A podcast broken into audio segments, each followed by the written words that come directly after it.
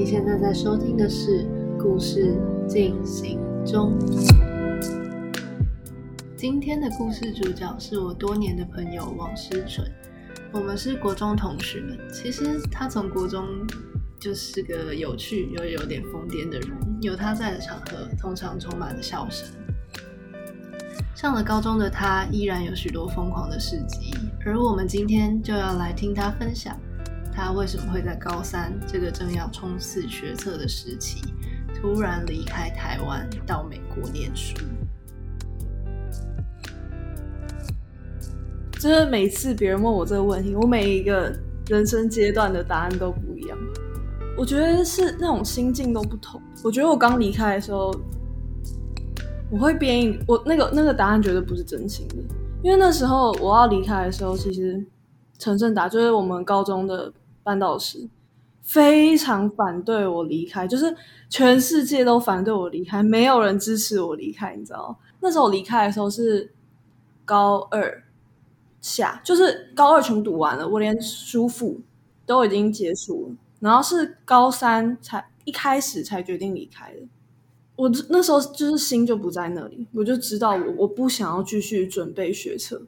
然后我看不到学学测之后是什么，那个是一个逃避的心态。只是那时候因为大家都在反对你，如果你在说你自己在逃避的话，更没有人会支持你，你知道吗？就变成全世界，就你可能连我父母都会觉得你如果要逃避的话，这个心态是错的，就不能这样做。所以那时候就当然你要谎言要包装一下，你要说哦。要要给他一个很华丽的辞藻去去包装，然后让大家要说服你身边的人，你这个决定。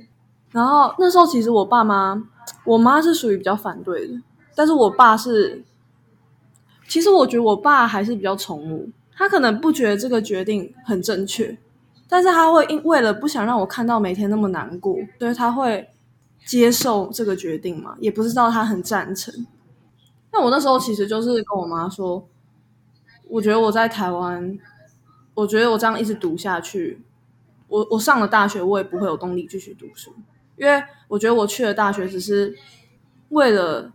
就是只是我成绩到了那里，我去那里，不是我真的想要学什么，我更想要就是，我觉得我好像自从上了高中，没有那个时间去，我我没有给自己一个时间去好好探索我到底想要。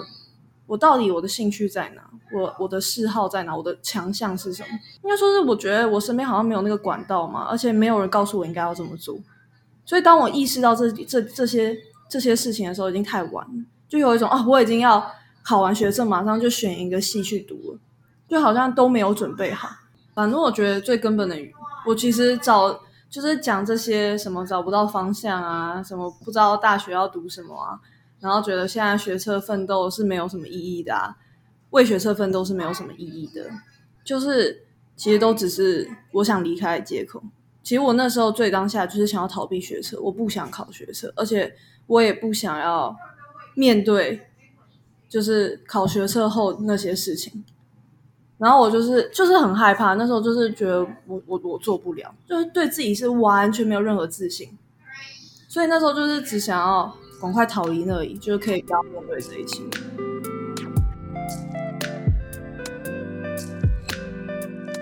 我那时候其实根本没有想我朋友，我那时候也没有想着要跟他们解释什么。我觉得这就是，就光是面对我自己内心在想什么，就已经很困难。然后我我还要再想另外一个说辞，讲给我我身边的人听，然后再应付我的朋友，我觉得真的太累，所以。朋友那块可能我就直接放掉，好过分。我我觉得其实很感动的是，就是现在我回台湾，他们都还是跟他们维持维系很好的关系，就是真的是交情够深。不然我最后一年疯成那样，就也不是疯啊，就我最后一年很冷漠，然后其实脾气应该很不好，然后他们还愿意就是。你你知道吗？就是还愿意跟我讲话，我觉得其实已经很感人了，对啊，所以那时候我是我是那时候是怎样？就是我真的下定决心要离开学校，我是就可能就某一天，我忘记是礼拜几，我就直接把东西收完，我就搬着就走了。然后班上的所有人都瞪大眼睛说：“你要去哪？”他就说：“哦，今天是我最后一天。”每个人都傻爆眼，然后还有人问说：“你在开玩笑吧？”我说：“没有。”我说：“我要我要准备出国。”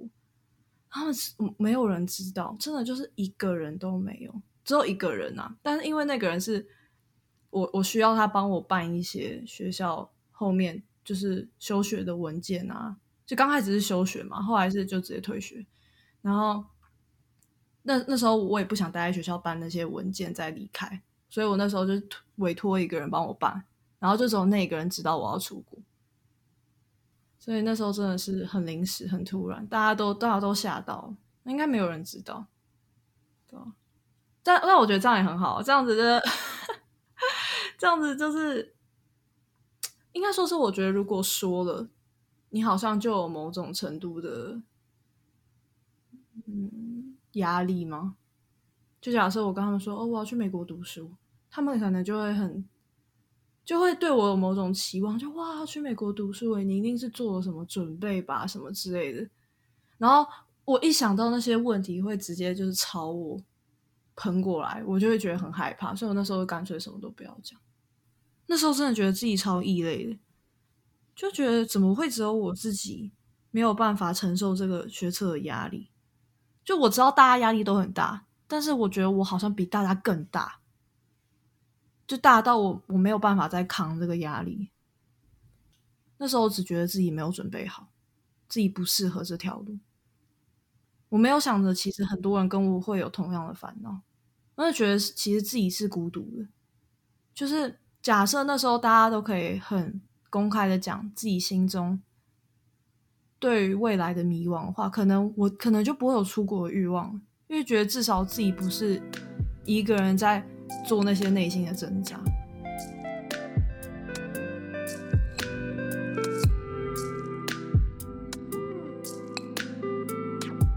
前半段他谈到，当初会离开最根本的原因就是想要逃避学测。对自己期望很高的他，无法接受这种一次考试定胜负的制度，很害怕因为一次的失败，过去的努力就完全被否定。不过幸运的是，到美国之后，在不同的升学制度下，他重新定位自己的目标，也获得继续向前的动力，最后如愿申请上心中理想的学校。可是，虽然在美国念了理想的大学，他仍然觉得其实并没有因为出国就突然知道自己热爱什么，人生到底想追求什么。所有在台湾会遇到的迷惘，出国之后依然存在，和所有即将面对大学毕业的人一样。他也仍在摸索毕业后的方向。我觉得其实迷惘大家都会有，只是可能时间点不同，没有人知道迷惘的解药是什么。不过我觉得试着表达心中的迷惘，或是倾听别人的经历，都能增加你在这片迷雾中行走的行走的勇气。而这也是我想要录下这些对话的原因，让正在迷惘的你知道你并不孤单。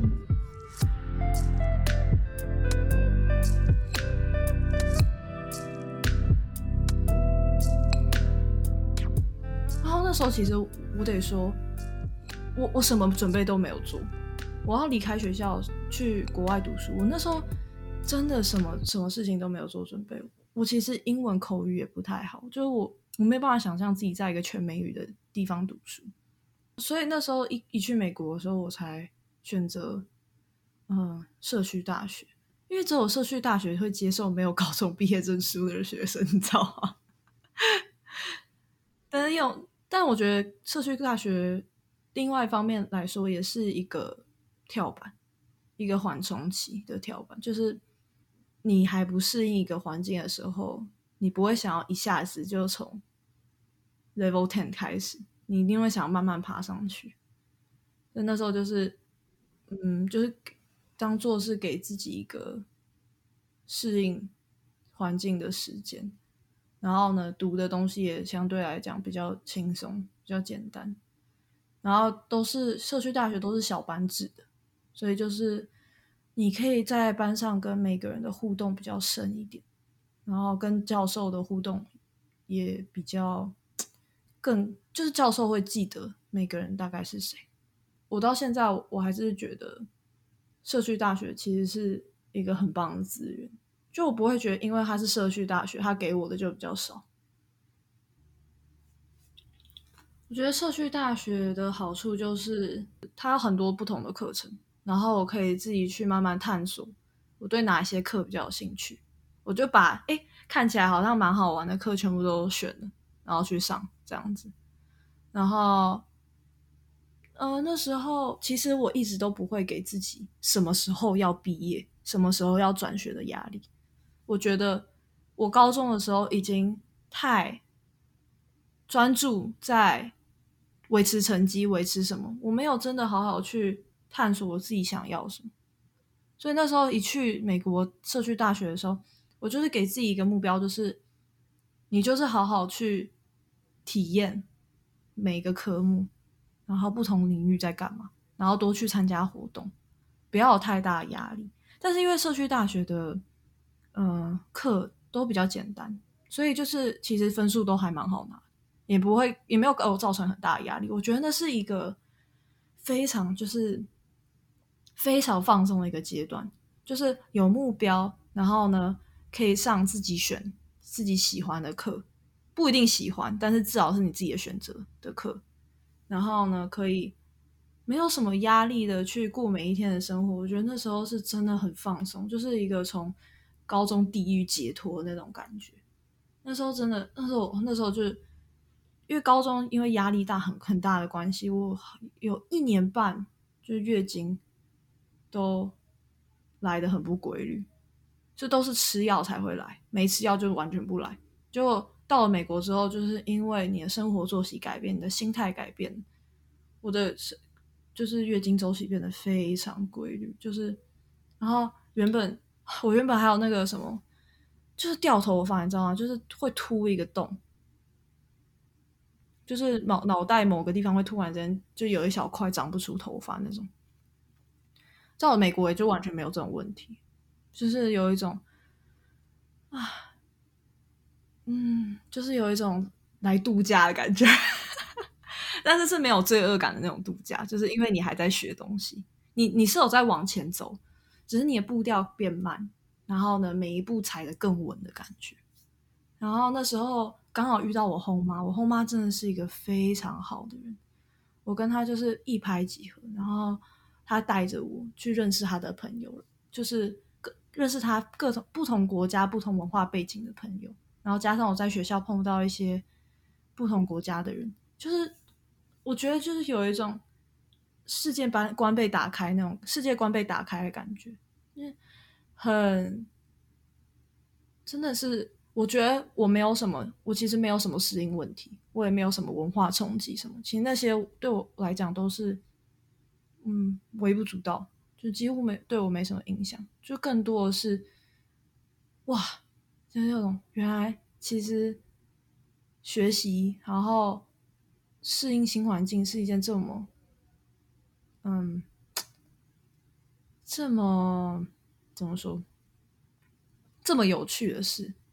这么这么吸引人，就是其实它不可怕，它是一个很新奇的东西。对我而言，那时候来美国的时候真的是很开心，非常开心。然后每个学期就都没有什么压力，然后只想着要好好把生活过得充实。对，到了比较开始比较有压力的，其实是到快转学的时候。那那时候就开始压力变大，因为你开始要做很多准备，然后写 personal statement 啊，然后呢写准备很多东西。但其实老实说，那个压力都远小于在高中的时候准备学测那个压力，你知道吗？因为你知道不会是一个考试决定你未来的四年，而是。这些东西累积出来的东西，去决定你往后的路，觉得这个给我更大，就是这给我比较多，嗯，我觉得我会比较多选择性，而且我觉得比较多是掌握在自己手中，所以那时候刚来美国的时候，真的是非常美好。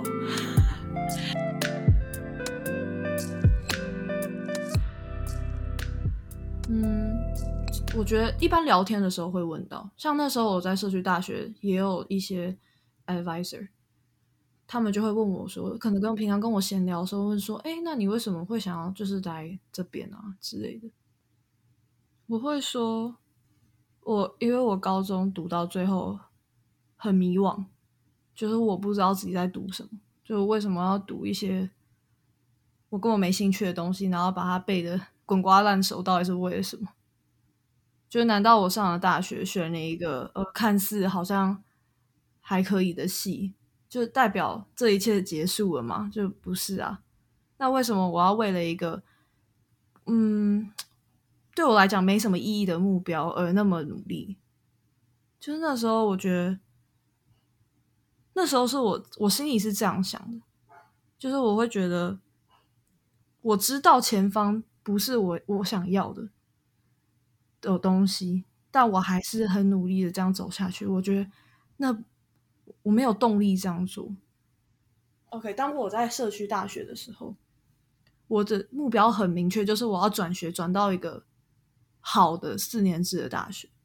因为那时候就目标超明确，我知道我自己要干嘛，我就是要好一个好的四年制大学。那我需要什么？我需要维持自己 GPA，我需要有社团活动，我需要做。社呃，志工，那就这三件事。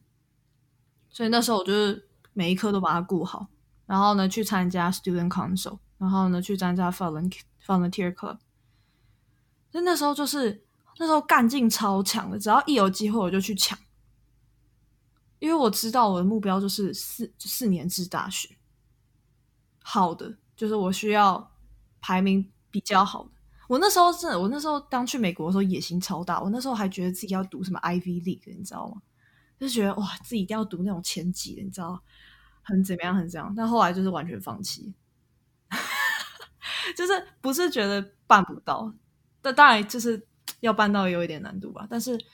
更多的是符合你世界观还有你生活习惯的学校嘛。德州大学为什么会被我列入第一个考量，就是因为。他的校园不大，我我喜欢比较小一点的校园。我喜欢校园附近是校区吗？是一个很治安很好的地方。然后呢，很多店家不是很荒凉、很偏僻，附近什么都没有。喜欢这个学校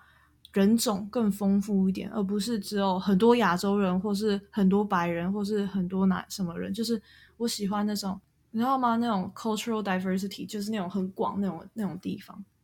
然后我也喜欢就是比较热一点的环境，因为那时候真的是我原本社区大学是在西岸，就是靠近西雅图的地方读，那边冷到爆，冷到爆，然后呢下雪下超大，然后呢开车很危险。我那时候我就觉得好不行，我一定要离开那种会会下暴风雪的地方。然后加上我很看好奥信的未未来发展，就是那边的。嗯，工作机会很多，相较起一些已开发的城市，就是非常经济非常发达的城市来讲，其实开发中的城市更适合大学毕业的学的新社社社会新人。我觉得那就是那比较符合我的期望。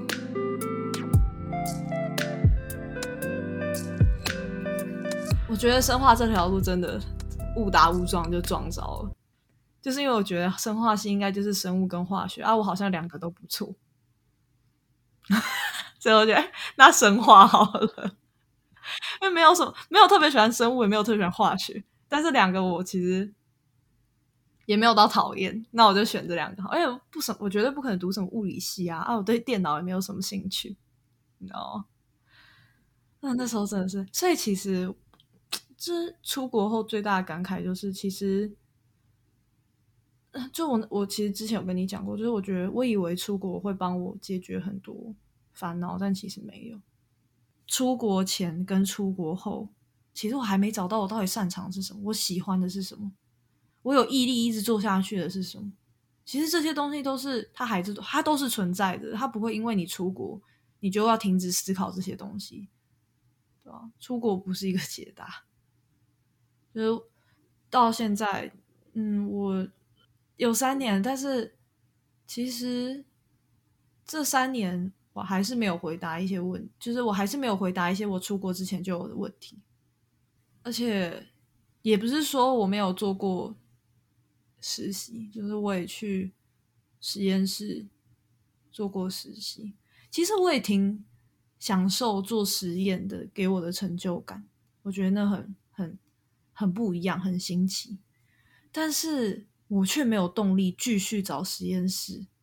做。研究下，就是做实验，这变成一种对我来讲变成一种压力，而不是哦，我好想要现在马上找个实验室，然后我心中有一个 project，我只很希望有有人可以带领我把这个 project 完成，完全没有。我觉得我比较像是一个机器人诶，就是一个口令一个动作，就好像现在别人告诉我哦，你做这个好，我就去做这个。但是你问我说：“哦，那你接下来想做什么？”我就会看着你，就不知所措。我到底想做什么？在实验室的时候就是这样，我可以完成别人给我的任务，但是我没有自己的想法。不是说就是当然不是真的完全的一个口令一个动作啊，就是哦，你现在要把这个结果得出来，你你要怎么做？我可以去想，我我怎么样可以得到这个结果？但是如果你今天告诉我，我全部都要自己想，譬如说我今天想要研究什么，用什么方式研究，然后如果失败了，处理方式是什么？这对我来讲真的是一个很遥远、很很困难的东西。不过我觉得我每个人生阶段都会就是很彷徨，就是。不是每个人生阶段都很彷徨，是每到一个，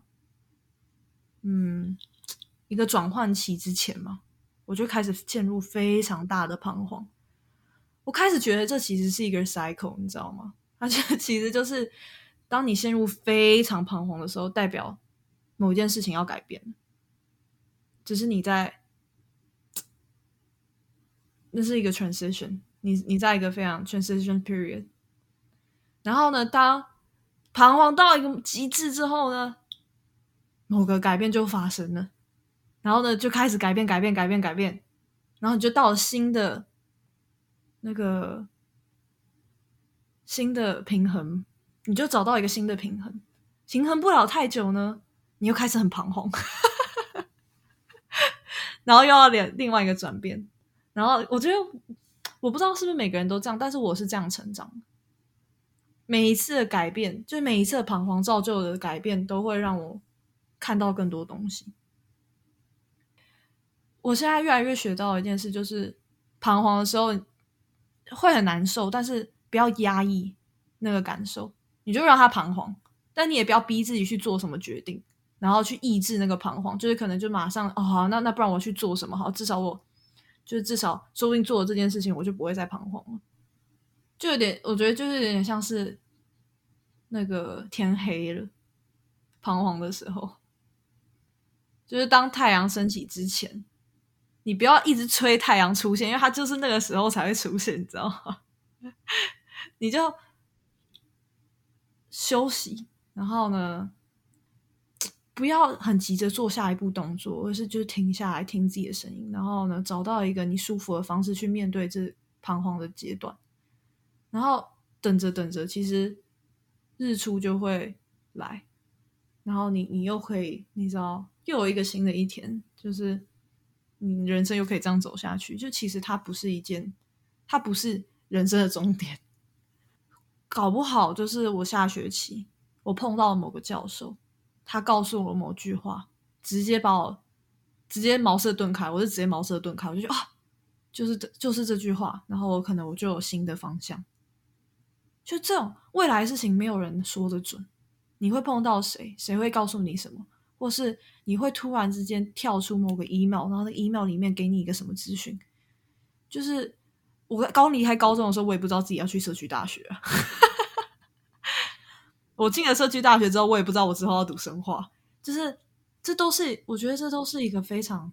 这是非常有趣。我我我没有办法给你一个解答，说应该要怎么。不不让自己再迷茫下去，或是那个期限到底是什么之类的，但是就是好像就是会有那天，但是我我必须得说，我现在迷茫的时候还是会很焦虑，我还是会每天就是打电话烦我身边的人说，哎，怎么办？我我的未来到底在哪？什么什么的。我我还是会讲，我我我没有没有讲那么轻松，你知道没有啊？这是什么？就慢慢等啊，你知道吗？等到最后就是有结果，就还是还是会很焦虑啊，就还是会，我还是会晚上睡觉的时候突然之间脑子开始转，你知道吗？啊，还是我就是干脆就是去读什么什么好了，还是我就直接去读 PhD 好了，什么就干脆把自己就压在 PhD 里面六年就不要出来，这样我六年就不用烦恼我我我自己之后要转变成什么。我只能说，就当迷茫迷茫的时候，可以多接触一些不一样的人，说不定他们会给你一些启启发。我觉得我现在的心态是这样，就是我不会告，我不会给自己太大的对未来太大的期望，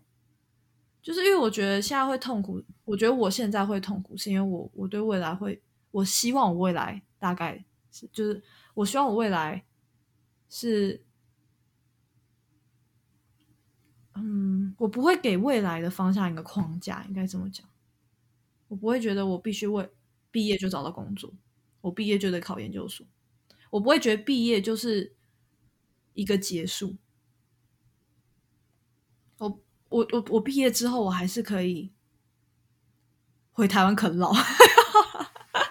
我毕业之后，我还是可以慢慢慢找我的方向。我不会觉得我的期限是一年。不是我毕业之后我没有马上找到研究所，我这辈子就没办法读研究所。也不是说我毕业之后我一定要马上找工作，不然我这辈子就没有工作。就是毕业不是一个期限，它就是它只是你完成了这样任务，嗯，你读完大学这样子。有没有可能我毕业之后我什么屁都找不到，然后我就去打工度假？啊，有没有可能就是我毕业之后，我真的找不到方向，我去餐厅打工，一定有我可以做的事情。我不会给未来期望，我一定要在我的专业上有个什么成就。我觉得这对我来讲太遥远。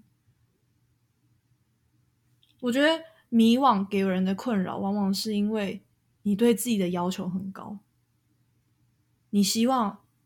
你做到，你你毕业之后，或是你就是短时间内你要做到某种。某种程度，所以你才会给你才会才会让这个迷惘给你这压力这么大，给你让你这么痛苦。但如果如果你迷惘的时候，你专注于当下，你把每一件每天每一件事情做好，你去找近一个月你能做的事情，你你能投什么实习，你能去找什么研究机会，你就不会为了未来的方向而这么痛苦，因为。专注于当下是一件，我觉得是，我觉得算是我当时候的解决办法之一。我把我每天过好，过好，自然而然会走到那一步。这是我朋友王思纯的故事，很感谢他勇敢地娓娓道来自己的心路历程。如果你对节目有任何想法，或是有任何故事想要分享，我会把信箱放在资讯栏，也你也可以寄信来跟我说。那么就谢谢你的收听啦。